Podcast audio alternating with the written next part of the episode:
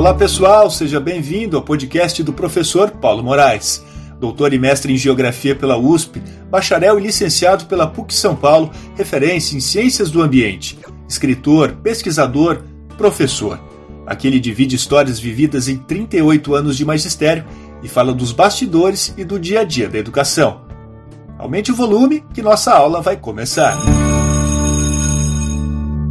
E aí, professor Moraes, tudo bem? Tudo bem, você como está, Marcos? Tudo ótimo. Preparado para mais essa aula? Nosso tema: os efeitos da pandemia na educação. Os efeitos foram muito intensos? Eu tenho falado, Marcos, que a pandemia ela fez um strike na educação. Outro dia falei isso, me perguntaram o que era strike, né? É para quem nunca jogou boliche. Quando você joga boliche, derruba todos os pinos, você faz um strike.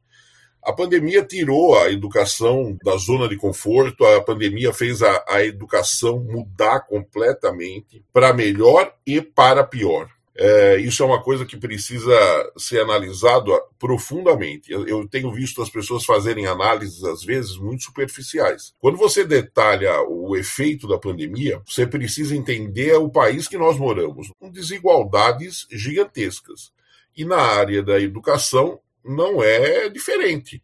Você tem o setor privado e você tem o setor público. Alguns setores públicos perfeitos, como a gente diz no meio da educação, primeiro mundo, mas outros muito atrasados com seríssimos problemas com falta de professor, uma série de problemas. Quem é da educação sabe disso. E aí veio a pandemia. E a pandemia mudou tudo completamente. Da noite para o dia, as pessoas tiveram que se reinventar. Essa reinvenção conseguiu ser feita a tempo, com propriedade? O setor privado deu uma resposta muito rápida. Em 10 dias, 15 dias, dependendo da escola se tinha plataforma, se não tinha plataforma educacional, se os alunos estavam mais adaptados ao mundo digital, se os alunos estavam menos, mas rapidamente, em um mês, as escolas privadas deram uma resposta. O sistema de ensino que eu trabalho, nós demos uma resposta em 15 dias. 15 dias, os alunos estavam com aula. Só que o setor público não teve essa estrutura. A resposta veio de maneira mais lenta. E como vocês se reorganizaram nessa hora? Tanto no público como no privado, as pessoas deram férias. Foi uma estratégia. Antecipou-se as férias, algumas esticaram, outras, bom, resumo, puseram a casa em ordem, mas isso trouxe problemas muito sérios que vão refletir nos próximos anos para o setor público, principalmente. Dentro da tragédia da pandemia, qual é a, a, grande vantagem? Ela fez todo mundo se envolver. Vou abrir um parênteses aqui. Viva a tecnologia, viva a internet, né? Eu vou fazer uma provocação. Já parou para pensar se essa pandemia tivesse acontecido há 25 anos atrás? Eu não estou falando na época dos egípcios. Eu estou falando há 25 anos atrás. Essas crianças estariam em casa sem nada, viu? Você não teria absolutamente nada. É que esta pandemia aconteceu num mundo interligado pela internet e com essa facilidade. Foi a nossa sorte dentro dela. Senão nós estaríamos aqui há dois anos sem absolutamente nada, com as escolas fechadas e, e sem contato algum com os alunos. Os alunos estariam de férias durante dois anos. Viva a tecnologia! E na educação, o avanço foi ainda maior? Tecnologicamente demos um salto. Mas assim, qual vai ser o efeito pós disso? Vamos dizer 22 pós-pandemia. Primeiro, a desigualdade na educação vai se acentuar demais. O privado está investindo, os professores estão se capacitando e as escolas estão com plataformas educacionais, as aulas eh, remotas vão ser híbridas, novas plataformas, novas tecnologias, uma nova realidade. No Estado, em alguns setores, parecido, né? O Estado que eu digo é o público. Em outros, a gente vai recomeçar do zero. E aí a desigualdade vai se acentuar. Uma desigualdade que já era grande e vai se intensificar. Nós moramos num país que o cara não tem acesso, às vezes, à internet. Ah, mas tem o celular. O cara tem o celular, mas não tem a, a, a internet para poder baixar e assistir as aulas na velocidade que ele né, que é necessária. Do outro lado, você tem os professores com uma carga de aula gigantesca, tendo que cumprir, e há falta de professores também. E muitas vezes os professores sem equipamento. Você precisa de um equipamento. Você precisa da luz, você precisa do computador, você pode gravar no celular,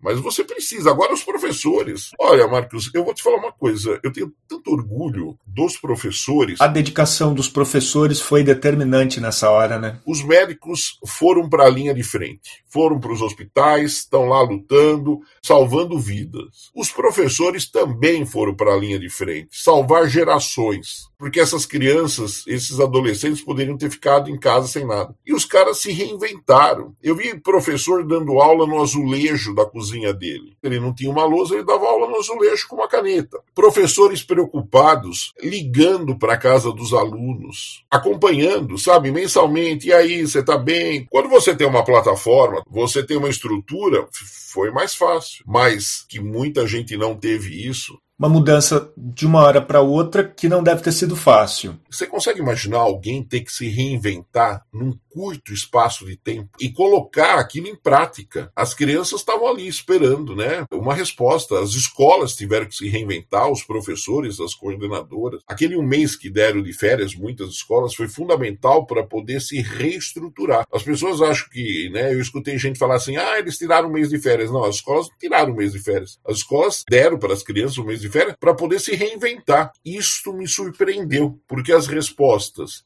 é, é, que se deu, né? Cada uma dentro do seu universo.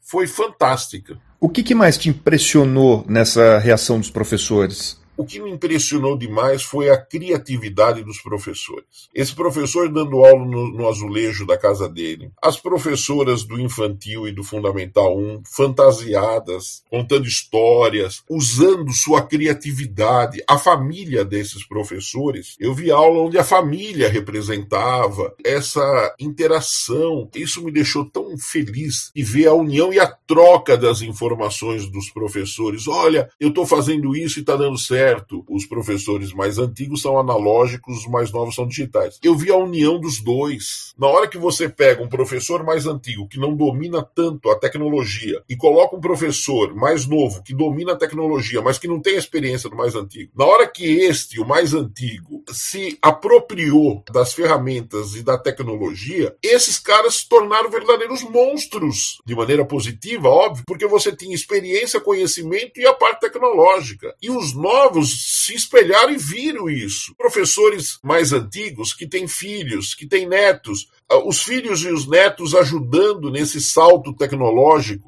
Teve até a história de uma professora em apuros que te emocionou, né? Os alunos ajudando a professora tecnologicamente. Coitada ficou atrapalhada, começou a ficar nervosa, chorou lá. E quem ajudou naquele momento a professora foram os alunos. Eles foram os professores dela. Foram os professores dela. E no final você vê uma união maravilhosa os professores do infantil e do fundamental 1, eu sempre brinco com eles que eles merecem uma estátua na cidade que eles moram, porque o trabalho que eles têm, né, que eles ficam, aquela criatividade que acontece naquele universo da sala de aula e que muitas vezes as famílias não sabem. Agora as famílias viram o que, que esses professores fazem, são capazes de fazer. Também escutei, olha que relato legal de cidades pequenas, Marcos, que numa grande metrópole, cada um mora no bairro, cada um mora no prédio, a gente mal e mal se conhece. Quando você mora numa cidade pequena, você sabe que fulano é professor, mas você não sabe o trabalho que às vezes ele faz na sala de aula. E eu recebi vários relatos de professores que as famílias reconheceram, falaram: "Meu, obrigado por isso".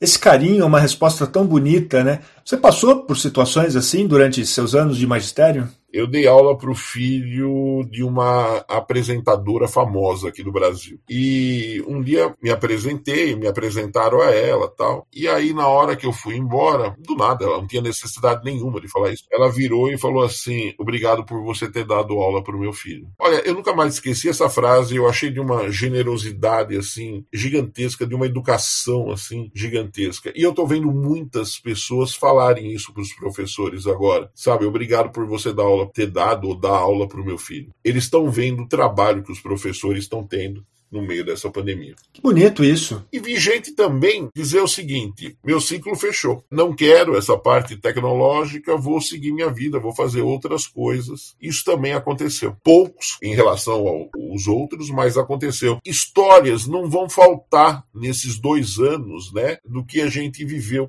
Tá certo, histórias bonitas, reinvenção, mas a gente precisa encarar a parte complicada de tudo isso os efeitos ruins que a pandemia trouxe na educação.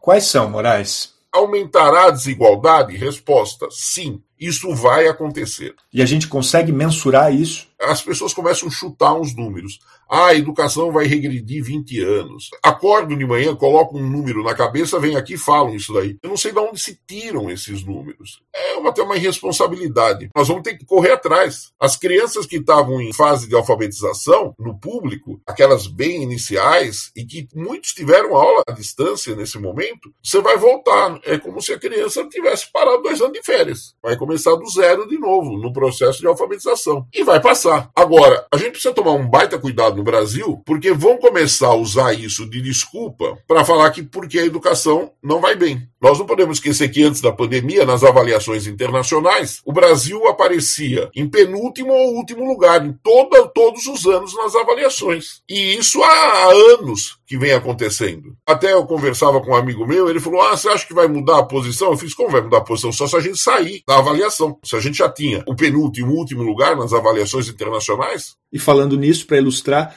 resultados de 2018 do PISA, avaliação mundial da OCDE, Organização para Cooperação e Desenvolvimento Econômico, dois terços dos brasileiros de 15 anos sabem menos que o básico de matemática. Estamos entre os dez últimos colocados.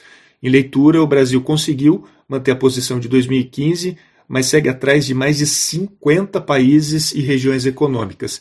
Já em ciências, o país caiu para uma colocação abaixo de pelo menos 65 participantes.